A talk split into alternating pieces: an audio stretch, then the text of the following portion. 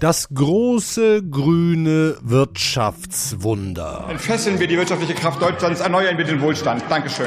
Wachstum, Wohlstand, keine Rezession. Wir haben auch verstanden, dass das mit wirtschaftlichem Aufschwung verbunden sein wird, mit Wachstumszahlen. Wirtschaftsminister Robert Habeck und Kanzler Olaf Scholz haben Sie da gehört und natürlich erkannt. Ja, trotz aller Indizien war diese unsere Bundesregierung lange, lange Zeit der Meinung, dass wir nicht in eine Wirtschaftskrise schlittern, dass die Wirtschaft weiter wächst trotz aller offensichtlichen Probleme. Wir haben ja schon vor ziemlich genau vier Wochen aus Davos gesendet mit der Überschrift Deutschland, der kranke und alte Mann der Weltwirtschaft? Fragezeichen. Ja, und jetzt ist es soweit, dass der Zweckoptimismus des Wirtschaftsministers vorbei ist auf einen Schlag und Robert Habeck wohl der Realität ins Auge sieht die, die Realität ist, dass solche Maßnahmen natürlich die Konjunktur stützen und das Wachstum hebeln würden. Und deswegen haben wir jetzt unter anderem, deswegen auch Weltkonjunktur und so weiter, aber unter anderem deswegen haben wir jetzt nur 0,2 Prozent in der Prognose, was wirklich dramatisch schlecht ist.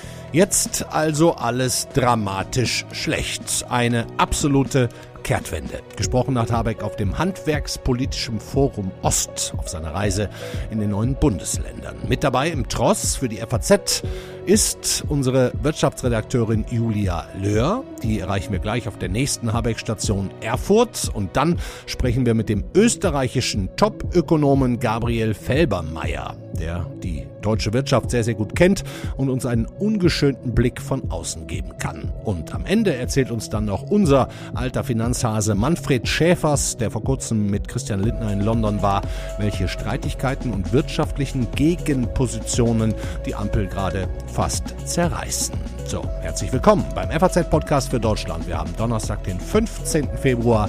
Dankeschön für die Mitarbeit an Emma Feuerbacher. Ich bin Andreas Krobock. Schön, dass Sie dabei sind.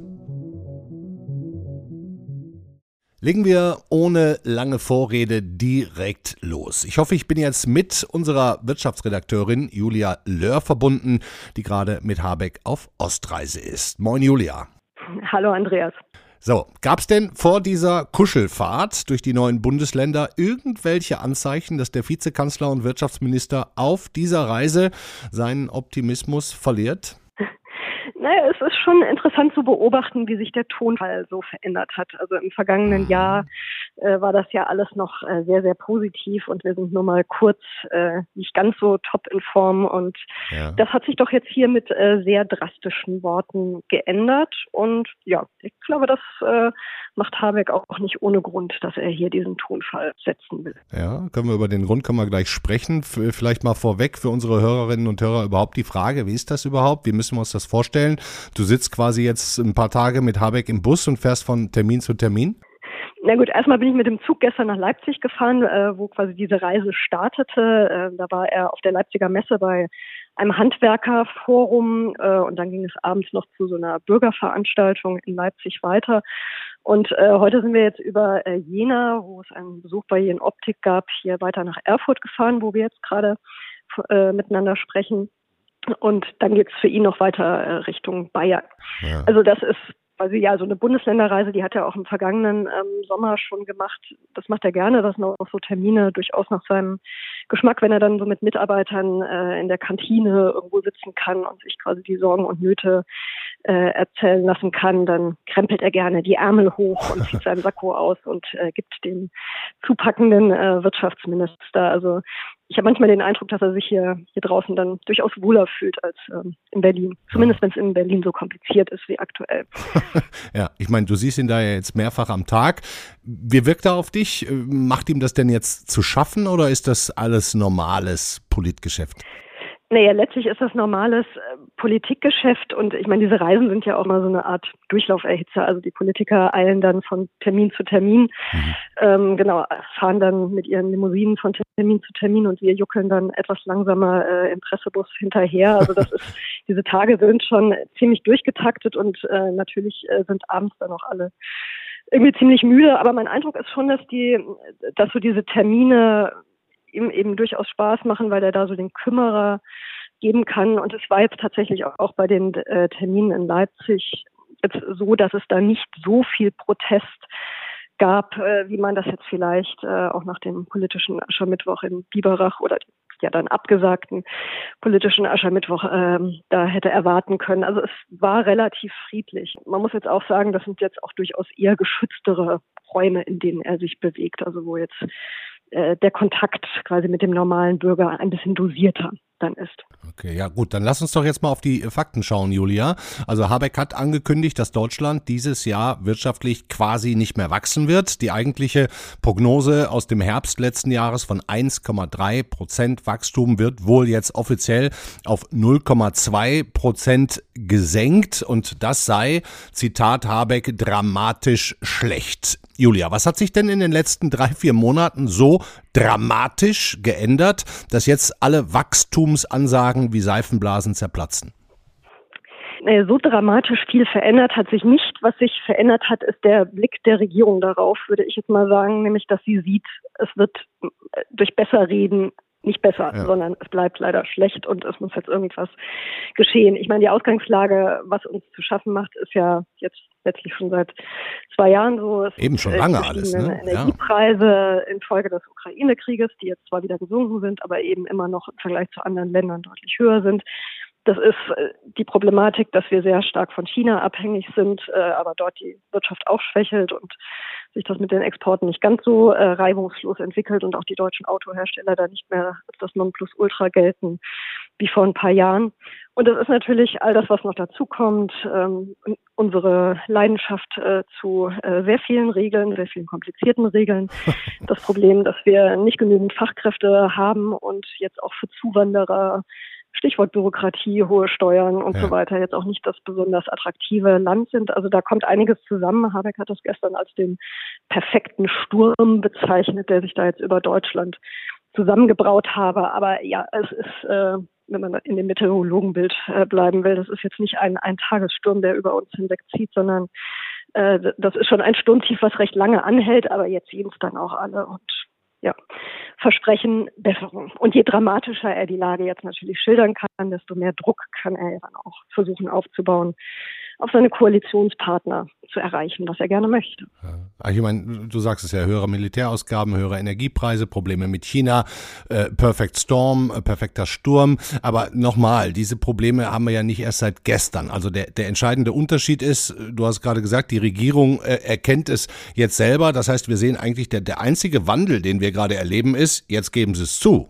oder? Ja, so äh, kann man das auf jeden Fall sagen. Ja, also das ist, äh, ich meine, es gab im vergangenen Jahr diese Hoffnung, dass das alles nur eine vorübergehende Phase ist. Äh, Scholz hat ja noch von dem grünen Wirtschaftswunder äh, wie in den 50er, 60er Jahren gesprochen, ähm, wo sich auch Ökonomen schon sehr gewundert haben, woher dieser Optimismus jetzt kommt. Ähm, und ja, ich meine, jetzt ist es erkennbar, alle senken ihre Prognosen. Der IWF sieht uns international als Schlusslicht. Ja, ja. Die Industrieländerorganisation OECD es kommt von allen Seiten, dass Deutschland sich einfach viel, viel schlechter wirtschaftlich entwickelt als andere Länder.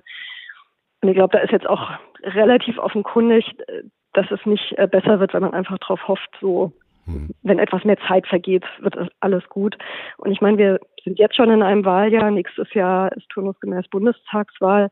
Und Habeck weiß natürlich auch, wenn ähm, die wirtschaftlichen Daten so schlecht bleiben werden, dann geht das mit ihm nach Hause. Und das will er natürlich nicht. Und deswegen ist jetzt ist mein Eindruck, dass jetzt so ein richtiger Aktionismus hier ausgebrochen ist. So was kann man jetzt möglichst schnell tun, um die Wirtschaft bis 2025 irgendwie wieder nach vorne zu bringen. Ah, spannend. Äh, vielleicht können wir jetzt nochmal zum, zum Ende hin, Julia, gucken, was denn diese ganzen Prognosen und Prozentrechnereien und Kehrtwenden für uns, äh, Otto und Ottilie Durchschnittsdeutsche heißen. Wäre wär sicher auch hilfreich für unsere Hörerinnen und Hörer und auch für dich und für mich. Ähm, äh, zum Beispiel, sagen wir mal, fangen wir mal an mit vielleicht Steuersenkungen, von denen ja auch immer mal wieder die Rede war. Äh, die können wir uns doch jetzt wahrscheinlich endgültig von der Backe putzen, oder?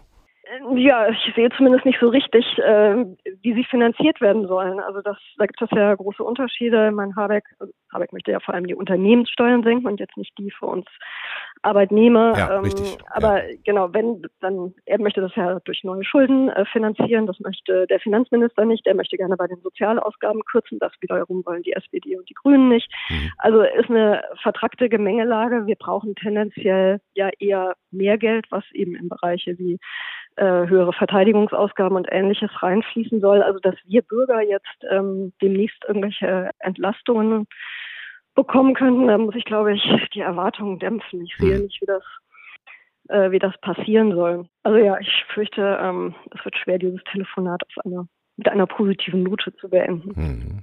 Also die, wie ich finde, auch mit wichtigste Frage, äh, wo ja auch die Unternehmen mit dranhängen, ist, bisher ist ja der deutsche Arbeitsmarkt sehr stabil, muss man sagen, trotz aller Probleme, die wir in den letzten Jahren unzweifelhaft hatten. Ähm, jetzt hört man so langsam von größeren Stellenstreichungen, zum Beispiel bei einem Konzern wie SAP. Ähm, ist denn damit zu rechnen, dass diese bisher so solide Säule der annähernden Vollbeschäftigung, kann man ja fast so sagen, auch Risse bekommen kann? Ja, es ist zumindest so, dass jetzt die Nachrichten aus den vergangenen Wochen nicht gerade ermutigend waren. Also du hast ein Beispiel genannt, aber es gibt ja noch viele andere, Bayer, Bosch, ZF. Mhm. Ähm, jetzt kam gerade die Meldung, dass Miele ihr äh, die Waschmaschinen in Polen bauen will als ähm, hierzulande. Also das läppert sich so ein bisschen. Wir haben im Summe im Moment noch kein Problem, weil es eben fast zwei Millionen offene Stellen gibt. Mhm. Äh, also viele Unternehmen nach wie vor händeringend nach Leuten suchen. Aber natürlich ist es dann so, dass Menschen vielleicht nicht mehr dort, wo sie jetzt aktuell wohnen, dann äh, den Arbeitsplatz finden oder dass sie sich weiterbilden müssen, um ihren Arbeitsplatz zu behalten. Also dass es insgesamt ungemütlicher wird. Ähm, ich glaube, diese Sorge haben schon relativ viele Menschen und das hat sich jetzt auch so durch die Termine hier auf dieser Reise so ein bisschen durchgezogen, dass irgendwie das so das Gefühl schon da ist, okay, das ist das läuft gerade alles überhaupt nicht gut hier in Deutschland. Mhm. Deswegen auch die Erwartungshaltung ist, dass die Politik da jetzt endlich was machen müsse. Ja. Okay, Julia. Können wir vielleicht damit schließen und feststellen, dass es in dieser Ampel-Legislaturperiode kein grünes Wirtschaftswunder mehr geben wird? Ähm, ja, ich vermute, äh, also es ist ja immer eine Frage der der Definition, äh, was ein Wirtschaftswunder ist. Aber in den 50er, 60er Jahren sind wir ja so von Wachstumsraten ähm, von sechs bis acht Prozent äh, gekommen. Die sind dann durchaus auch gefallen. Aber dass Deutschland äh, so schnell nochmal auf solche Pfade zurückkehrt, das erwartet wirklich keine Ökonom. Wir wären schon gut dran, wenn wieder mal eine Eins vorm Komma stünde. Mhm. Dankeschön, Julia Löhr. Gerne. Ich freue mich jetzt sehr auf unseren nächsten Gast im Podcast für Deutschland. Wir haben ja vor knapp vier Jahren schon mal miteinander gesprochen, als er noch Präsident des Kieler Instituts für Weltwirtschaft war, kurz IFW. Wenig später hat er dann Deutschland verlassen, ist zurückgegangen in die Heimat nach Österreich, um dort Direktor des WIFO zu werden, des österreichischen Instituts für Wirtschaftsforschung. Bin sehr gespannt auf seinen Blick auch auf uns über die Alpen und sage Hallo Gabriel Felbermeier. Hallo, Herr Krobock. Grüße Sie, ja. Deutschland, wir haben es gerade gehört, oder vielmehr unsere Regierung in Persona Robert Habeck macht eine Kehrtwende und ändert den Ton von optimistisch in dramatisch, nur noch 0,2 Prozent Wachstum. Das grüne, grüne Wirtschaftswunder fällt aus. Fangen wir vielleicht mal mit Ihrer Heimat an. Wie ist denn die Lage in Österreich? Ähnlich bescheiden oder anders? Ja, ich würde sagen, sie ist ähnlich bescheiden, wobei wir das Schlimmste schon hinter uns äh, haben. Ah, ja. äh, die österreichische Wirtschaft wird, ist im Jahr 2023 geschrumpft. Äh, ob es jetzt 0,8 oder doch nur 0,6 Prozent waren, das ist noch nicht ganz klar, aber es ist eine Schrumpfung. Ja. Das vierte Quartal war dann aber schon besser äh, und äh, bei uns scheint sich doch anzubahnen, was in Deutschland jetzt scheinbar ausbleibt, nämlich dass es einen äh, Aufschwung gibt im Jahr 24, der vor allem getrieben wird vom privaten Konsum. Ah ja. Also Österreich hat nicht die gleichen Probleme wie wir. Höhere Militärausgaben, höhere Energiepreise, Inflation, Probleme mit China. Gibt es einen hausgemachten Kaiserschmarrn? Ja, doch, doch, doch, auch. Mhm. Ja, nein, leider. Also das, der, der österreichische Kaiserschmarrn, der wäre Weltklasse. äh, an dem wird es nicht liegen können. Es liegt, äh, es liegt an einem ganz ähnlichen äh, Gemisch an unschönen Dingen wie auch äh, die deutsche äh, Situation. Äh, wir haben natürlich die Verzerrungen auf dem Weltmarkt, wir haben die hohen Energiepreise, äh, wir haben auch eine sehr viel höhere Inflation gehabt in den, äh, in den zurückliegenden zwei Jahren. Äh, aber eben auch dann in Österreich die Tradition, dass die Löhne mit der Inflation relativ mitgehen, aber mit Verzögerung, ja, Verzögerung ungefähr. Äh, die Inflationsraten sinken, die Löhne sind stark gestiegen. Das verschafft jetzt dann doch bei Millionen von, von Bürgern und Bürgerinnen einen deutlichen Zuwachs an Kaufkraft und der wird äh, den Weg in die, in die Wirtschaft finden und dann eben äh, anschieben und das ist in Deutschland dann doch schwächer ausgeprägt, dieses ah, Momentum. Ah, spannender Unterschied. Ne? Also ähm, in Österreich und äh, das vielleicht meine letzte Frage da, dazu gibt es ja auch immer noch, lese ich immer wieder die Diskussion um den sogenannten Exit, ne? von Brexit abgeleitet, Ausstieg aus der ja. EU, den wollen vor allem die Rechten, FPÖ und Co. Wie ist da gerade der Stand der Diskussion? Wie stehen Sie dazu? Ja, also ich glaube, äh, jeder vernünftige Ökonom, äh, jede Ökonomin wird Ihnen sagen, das ist für eine kleine Volkswirtschaft in der Mitte Europas das Rezept äh, für eine massive Verarmung. Das kann keiner wirklich wollen. Und die Illusion, die man sich macht, wir können einerseits aus der EU aussteigen, also Nettobeiträge einsparen, Regulierung selber machen, gleichzeitig aber mitspielen, freien Zugang haben zu den Märkten von Portugal bis Polen und äh, Finnland bis bis äh, bis Malta. Diese Illusion, die haben die Briten schon nicht einlösen können. Wie ja. wird das kleine Österreich sowas einlösen können? Also das ist grober Unfug und höchst gefährlich. Okay. Ja, dann kommen wir doch mal auf Deutschland, Herr Felbermeier, wo Sie auch lange gearbeitet haben, äh, ja. äh, wahrscheinlich auch heute noch regelmäßig drauf schauen. Äh, wie haben Sie denn gestern Abend diese deutsche Nachricht von der dramatischen Situation, vom Perfect Storm aufgenommen? Hat Sie das äh, an dieser Stelle überrascht? Nein, Sie, das habe ich nicht überrascht. Wir betrachten natürlich Deutschland sehr genau, also nicht nur ich selbst bin meine eigene äh, Pension sozusagen vom deutschen wirtschaftlichen Wohlergehen abhängt, aber es ist natürlich der wichtigste Handelspartner für Österreich. Ja. Deswegen mit großem Interesse. Und das hat sich ja schon angebahnt. Also wir haben ja gesehen, wie der IFO-Konjunkturtest äh, nicht sozusagen die Trendwende schaffen konnte, so wie wir das in Österreich gesehen haben mit derselben Umfrage. Insofern überrascht das nicht. Was mich jetzt dann doch aber wieder also zum, zum wiederholten Male, äh, was Deutschland angeht, befremdet, ist diese Neigung, entweder Dinge allzu rosig zu sehen oder allzu düster. Okay. Also dieses äh, äh, die Kehrtwende war hart jetzt, ne? Ja, ja. ja die war hart und äh, das, also ich, ich finde, das äh, lässt, lässt kein gutes Licht scheinen auf die Art und Weise, wie die wirtschaftspolitische Diskussion in Deutschland gerade geführt wird. Mhm. Äh, denn es es gab nicht den Grund zu Optimismus, äh, den gab es nicht in den letzten sechs Monaten oder zwölf, äh, aber es ist auch falsch, jetzt äh, die Situation allzu dramatisch darzustellen. Das führt dann auch zu äh, politischen Kurzschlüssen, Schnellschüssen, die oft sehr teuer sind und wenig nachhaltig wirken. Also meine Sorge ist, dass die, dass die wirtschaftspolitische Diskussion gerade in Deutschland allzu aufgeregt geführt wird. Und das führt meistens nicht zu guten Ergebnissen. Ah, okay. Wie, wie schauen Sie denn auf die eigentlichen deutschen Probleme? Sind die, sind die teilweise hausgemacht und eigentlich vermeidbar, ähm, wie Sie gerade in der, zum Beispiel die Aufgeregtheit der Diskussion andeuten? Oder hätte sich jetzt eigentlich keine deutsche Regierung aus den bekannten äußeren Faktoren befreien können? Beides ist richtig. Nicht? Also zum einen sind die äußeren Faktoren für Deutschland besonders problematisch. Deutschland hat noch einen sehr hohen Anteil des verarbeitenden Gewerbes im Bruttoinlandsprodukt, davon wieder einen höheren Anteil an energieintensiven Branchen als zum Beispiel Frankreich oder Italien oder Spanien. Die leiden natürlich besonders. Dazu kommen aber schon natürlich hausgemachte Themen. Also äh, das äh, Urteil von Karlsruhe, das sehr viel Unsicherheit in der Budgetpolitik äh, verursacht hat. Gut, das haben die Politiker jetzt nicht nicht ausgesucht, dass es so passiert. Aber sie ne? haben, na doch, sie haben Karlsruhe die, die Vorlage geliefert. Sie haben sich auf ein riskantes Konstrukt eingelassen äh, es gab ja genügend Warnungen, auch äh, auf Länderebene haben die Verfassungsrichter drüber geguckt und es gab genügend äh, Hinweise. Man hat das alles ignoriert und hat auf Kante genäht sozusagen und dann kam es so, wie es kam. Das kann man schon, denke ich, der Koalition vorwerfen. Okay. Und es gibt auch natürlich Dinge, die gerade in Zeiten hohen Energiepreise senkend gewirkt hätten, die man unterlassen hat.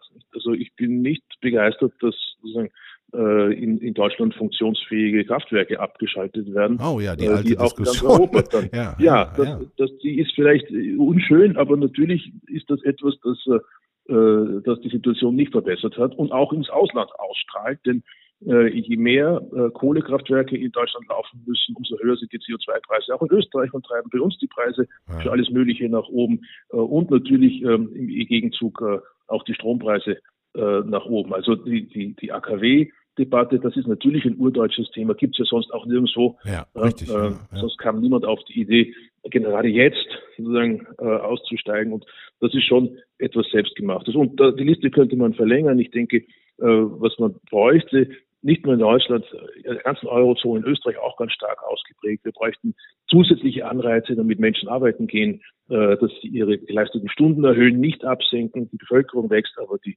geleisteten Stunden sinken. Ja. Äh, und das ist auch nicht besonders äh, zukunftsweisend als Modell. Das treibt Inflation, das sorgt für weitere Verwerfungen auf den Arbeitsmärkten. Und auch da hat die Koalition eher verschärfend, zum Beispiel das Bürgergeld, eher verschärfend gewirkt als das Problem sozusagen lösend anzugehen. Ah, sehr interessant. Äh, könnte man denn zumindest entschuldigend sagen, äh, es war ja auch Teil des Plans der EZB, also der Europäischen Zentralbank, als sie die Zinsen angehoben und angehoben und wieder angehoben mhm. hat, dass in den größten Volkswirtschaften dann auch die Wirtschaft schwächelt, damit die Preise äh, nicht mehr so dramatisch steigen. Hat ja auch geklappt. Ist das ein äußerer Faktor, den Sie benennen würden?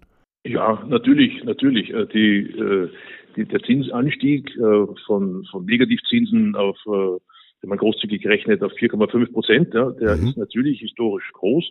Und äh, die Wirtschaftsgeschichte sagt uns schon, also wenn solche Zinssprünge in dieser kurzen Zeit stattfinden, dann folgt ein paar Quartale später eine Rezession. Das haben aber äh, die USA vermieden ja. äh, und auch in den allermeisten Eurozonenländern scheint es so zu sein, als ob man ohne Rezession durchkäme. Ja. Insofern ist das ist es ein bisschen zu äh, zu billig, der EZB den äh, schwarzen Peter zuzuschieben. Die haben die Situation natürlich durch hohe Zinsen verschärft, aber sie haben nicht äh, Deutschland sozusagen in die Rezession geschickt, wo viele andere, auch industriestarke Länder in der Europäischen Union, in der Eurozone der, der Rezession scheinbar entgehen. Ja, ich meine genau das, was Sie sagen. Wenn man jetzt zum Beispiel mal auf die weltweiten Wachstumsprognosen schaut, äh, OECD, äh, muss man sagen, sowohl Deutschland als auch Österreich äh, stehen da, ja. mh, pff, äh, gelinde gesagt, sehr bescheiden da, nämlich ziemlich weit am Tabellenende. Hunderte Länder sind davor. Ja. Ähm, äh, die, die Gründe haben wir gerade schon genannt. Müssen wir uns einfach jetzt auch mal eingestehen, dass die, die, die goldenen Zeiten, Klar, es gab Höhen und Tiefen über die letzten Jahrzehnte, aber eigentlich äh, ist Deutschland ja immerhin die größte Volkswirtschaft Europas. Sind die goldenen Zeiten einfach vorbei? Also wissen Sie, ich, ich denke. Ist das wieder zu dramatisch über, dann? Ne? Ja, genau, das, okay. genau, so, das wollte ich gerade sagen. Ich denke, ja, natürlich, jetzt sind viele Dinge, die österreichische und die deutsche Volkswirtschaft, auch die Niederlande, Norditalien betrifft das, die negativ äh, wirken. Aber äh, jetzt das deutsche Geschäftsmodell grundlegend in Frage zu stellen, äh, das wäre komplett übertrieben. Ja. Wichtig ist, äh, dass man die, diese aktuelle Schwäche schon auch als Strukturproblem sieht äh, und dass man die lange, lange, lange Liste von Reformen, die ja immer wieder ange, aufgerufen wurden, dass man die ernst nimmt und sich ans Abarbeiten macht. Und da ist, das wäre sozusagen etwas, das gerade Europa von Deutschland erwartet. Ja. Ja. Ich meine, wir diskutieren ja hier in Deutschland über vieles, zum Beispiel auch äh, wieder mal seit Monaten über die Schuldenbremse. Daran zerreibt sich ja auch die Ampel. SPD und Grüne würden gerne Schulden machen. Die FDP sieht es wie die CDU und sagt, nein, auf gar keinen Fall. Lindner so ungefähr wie nur über meine Leiche. Ähm, Herr Felbermeier, was würden Sie tun, wenn Sie entscheiden könnten in dieser ja, Schuldenbremsendiskussion? Auch da scheint mir die Diskussion innerhalb der Ampel und auch darüber hinaus viel zu polarisierend.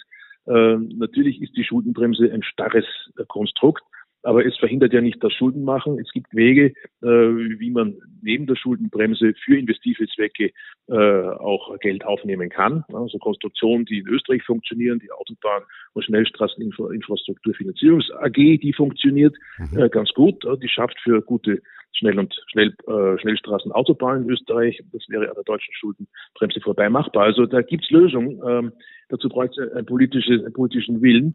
Ja. Äh, und was mir auch doch deutlich vorkommt, ist es, ist, es greift einfach viel zu kurz zu sagen, es sei nur die Schuldenbremse, die das Problem ist. Nicht? Äh, dass, äh, es gibt tiefer äh, äh, liegende Probleme, äh, die in vielen Rankings ja auch gezeigt werden, ob man jetzt E-Government zum Maßstab nimmt äh, oder äh, oder den, den Zustand der deutschen Schulen. Äh, das sind Dinge, die, die, die, von denen wir wissen, dass sie angegangen werden müssen, schon vor 10, 15 Jahren hätten angegangen werden müssen. Und äh, das rächt sich, aber es ist nie zu spät. Und äh, ähm, man, ich glaube, es wäre sehr viel besser, mehr Energie darauf zu verwenden, die, die allgemeinen Standortbedingungen in Deutschland äh, anzugehen. Da braucht es vor allem Strukturreformen. Viele davon kosten zunächst auch gar kein Geld, ja. aber es werden natürlich alte Zöpfe fällig, die abgeschnitten werden müssten. Äh, da gibt es immer Gegenstand, Widerstand dagegen. Aber äh, da muss man endlich ran. Und diese, diese Überkonzentration auf die Schuldenbremse, die ist äh, auch nicht gesund, denn da wird etwas vorgegaukelt. Kennt, könnte sich Deutschland nur mehr verschulden, dann wären wir wieder ganz vorne in der, in der Liste der wachstumsstärksten Länder. Das halte ich für äh, grundlegend falsch. Ah, ja. Also so kommen wir nicht aus dem Nullwachstum wieder raus, indem wir darüber diskutieren, äh, sondern Jedenfalls nicht nur dadurch, äh, ne? äh, sondern Reformen angehen, alte Zöpfe ähm, abschneiden, die, wo es vielleicht nötig ist, aber da tun wir uns ein bisschen schwer mit, ne? muss man auch zugeben. Ja. Das, es ist nicht nur in Deutschland ein Problem, äh, man kann ja auch zum Beispiel auf eine andere Volkswirtschaft, die nicht gerade durch Wachstum auffällt, blicken, auch schon seit 25 Jahren kein Wachstum mehr hat, Italien. Mhm. Äh, das ist ganz ähnlich. Auch da ist eigentlich lang bekannt, was es bräuchte. Äh, und äh, die immer wieder auch von, von verschiedensten Institutionen, IMF, Kommission und vielen anderen OECD eingeforderten Reformen, die wurden nie wirklich angegangen, immer nur ein Stück weit und kaum, kaum kam dann ein bisschen Wachstum zurück, hat man, hat man sich wieder äh, zurückgelehnt. Das äh, sollte sich Deutschland eben nicht zum Vorbild nehmen. Ich glaube aber, es hat immer wieder in der Vergangenheit äh, in Deutschland Krisen gegeben, massive Selbstzweifel. Das deutsche Modell funktioniert nicht mehr. Ne? Fünf Millionen Arbeitslose vor, vor 20 Jahren. Ja, ja. Ne? Und das hat dann doch auch nach, mit Verzögerung, aber doch äh, zu, zu äh, großen Reformschritten geführt. Hm, Hans-Werner Sinn hat, hat die Frage gestellt, ist Deutschland noch zu retten? Ja. ja äh, und es war noch zu retten. Und ich denke, äh, diese grundlegende Fähigkeit, sich doch am Ende äh, an, die, an die dicken Bretter zu machen, äh, die hat Deutschland nicht verloren. Ja. Gabriel Felbermeier, vielen Dank schon mal. Zu guter Letzt noch der Hinweis auf Ihr neues Buch. Das trägt den Titel Europa muss sich rechnen. Kann sich Europa ja. ohne Deutschland, ohne gesundes Deutschland überhaupt rechnen? Nein, nein, natürlich braucht Europa Deutschland. Umgekehrt auch. Auch Deutschland braucht Europa. Äh, gemeinsam äh, können wir sozusagen in diesen äh, Zeiten, in denen es einfach geostrategisch wahnsinnig stressig geworden ist, bestehen. Mhm. Und aber auch da, auch auf Europa, muss man sozusagen diese Forderung anwenden. Es gilt, mutig Reformen anzugehen. Nicht, es ist bei weitem nicht alles gut, aber es gibt gute Rezepte, wie es besser werden könnte. Und ein paar davon beschreibe ich in dem Buch und die sollten wir jetzt dringend in der nächsten Periode äh, europäischer Gesetzgebung, ja, die nächstes Jahr beginnt, angehen. Dankeschön, Gabriel Felbermeier. Sehr gerne, Herr Krobock.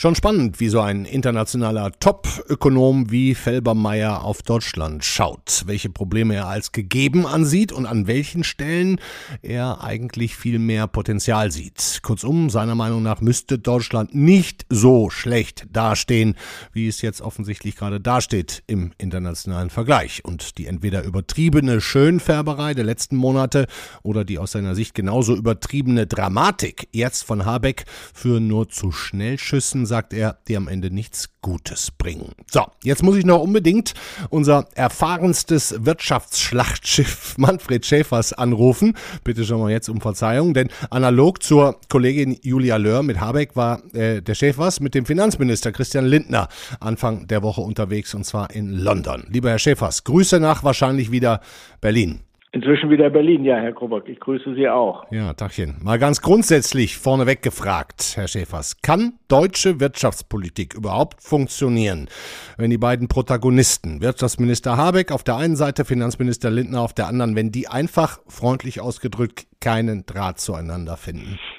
Ja, das ist sehr schwer. Das hat man ja auch äh, schon im vergangenen Jahr gemerkt. Ähm, wenn die Regierung sich nicht einigt, wenn die Gesetzgebung stottert, wenn, wenn äh, erst nach rechts geblinkt wird und dann nach links geblinkt wird und dann doch geradeaus gefahren wird, das, das bringt die Leute durcheinander. Und ähm, ein Investor fragt sich dann, soll ich jetzt wirklich hier mein Geld investieren oder ich überlege nochmal, was kommt denn bei rum? Ja, und wenn zu viele Leute überlegen und nicht handeln, ja. dann rutscht die Wirtschaft eben in eine Rezession oder es bleibt noch ein Mini-Wachstums, äh, eine Mini-Wachstumschance. Ja, ja, ich meine, Lindner hat ja jetzt auch direkt mal auf Habecks kassierte Wachstumsprognose reagiert und hat wohl dann gestern Abend in Potsdam gesagt, gibt's leider keinen Tonmitschnitt, aber viele Zeugen, er findet das nachgerade peinlich und in sozialer Hinsicht gefährlich. Ist doch inzwischen weit offenes Visier und, und kein gemeinsames Regieren mehr, oder? Es ist doch eigentlich eine offene Beleidigung, kann man fast sagen. Naja, äh, Beide, also es ist interessant, ähm, beide sind ja in der Analyse der Lage dicht beieinander. Hm. Also Habeck ähm, dramatisch, ja. Lindner äh, peinlich. Äh, beide sind der Ansicht, es muss dringend etwas geschehen. Ja. Also äh, da sind sie beieinander, aber natürlich weit auseinander, wenn es dann darum geht, ja was denn, bitteschön. ja. Ja, aber dann lass uns doch mal darüber sprechen.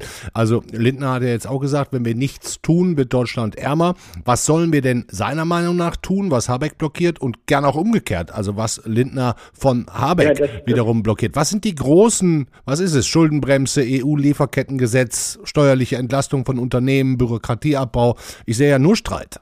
Ja, äh, gibt es eben auch, und die Ur, man muss eben nach, nach der Ursache schauen. Und die Ursache das sind völlig unterschiedliche äh, Einschätzungen, woran das System krankt und was hilft, damit es gesundet. Mhm.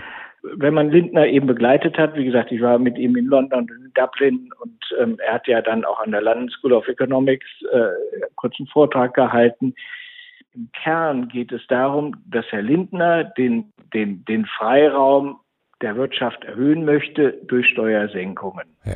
Nun kann man sagen, Herr Habeck hat ja etwas Ähnliches gesagt. Er hat ja auch gesagt, Tax Credits, Steuervergünstigungen, aber eben so, dass es eben eher ein, eine Steuergutschrift ist für Unternehmen, für, für bestimmte Branchen, für bestimmte Technologien.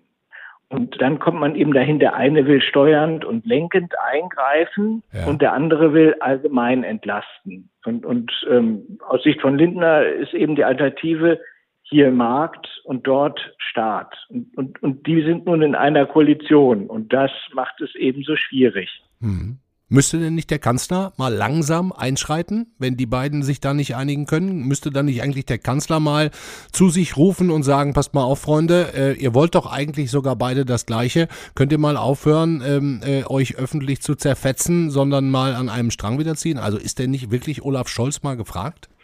Ja, aber natürlich wollen die beiden nicht dasselbe, sondern sie wollen eben unterschiedliches. Das macht es schwierig. Hm. Und der Kanzler kann nicht einfach sagen, so, äh, jetzt geht's dort lang, sondern äh, es ist eine Koalition mit zwei selbstbewussten ähm, Partnern, die äh, unabhängig sind. Und ähm, das heißt, man muss, man muss äh, zueinander kommen. Hm.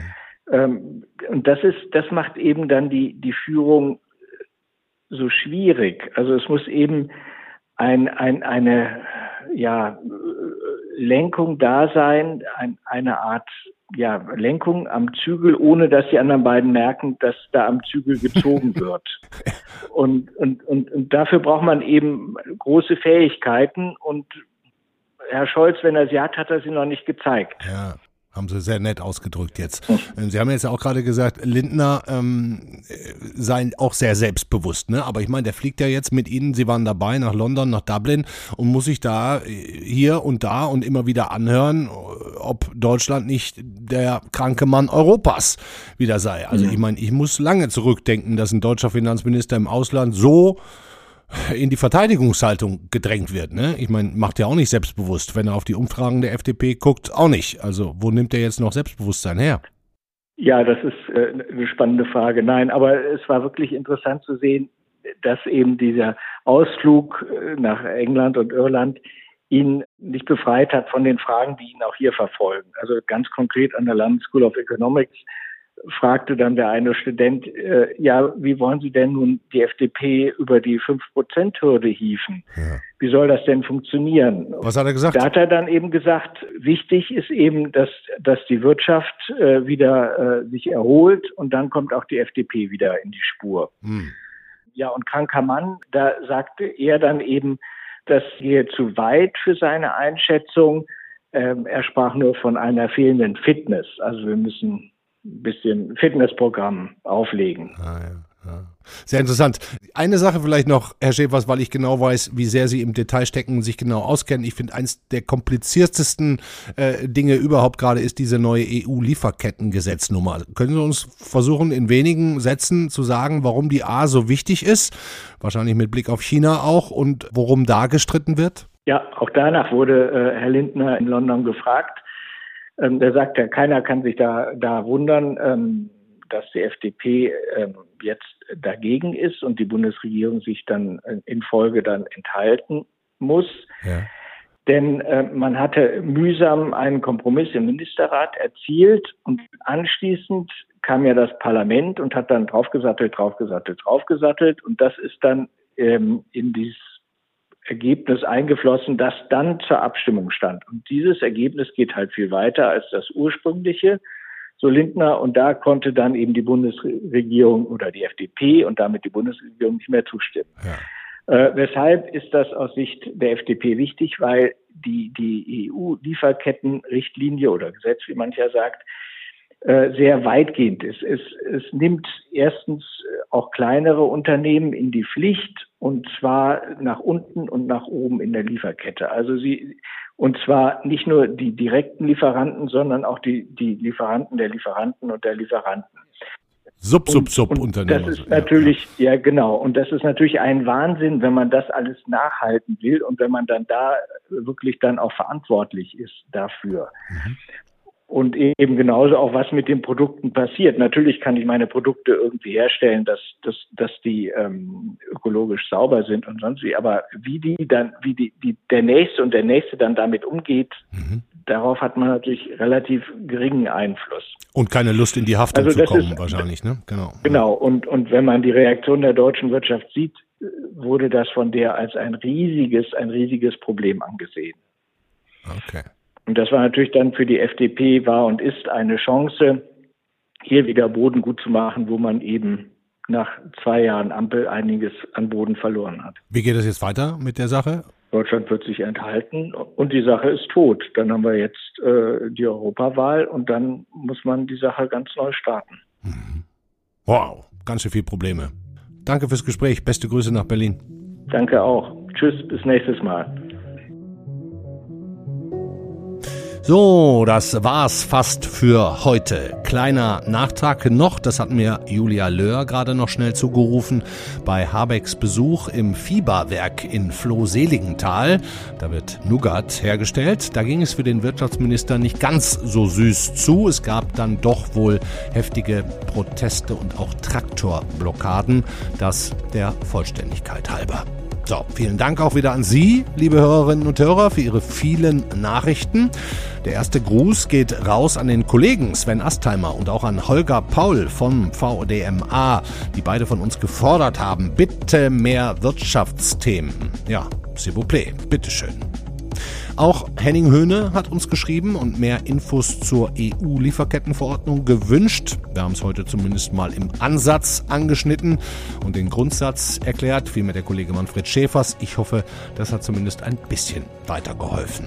Weiterhin viele Mails erreichen uns auch zum Thema Wohnen. Sie erinnern sich an die Sendung Die große Wohnungskrise von Simon Strauß. Die wird der Kollege sicher noch selbst beantworten und in seiner nächsten Sendung vielleicht schon mit reinnehmen.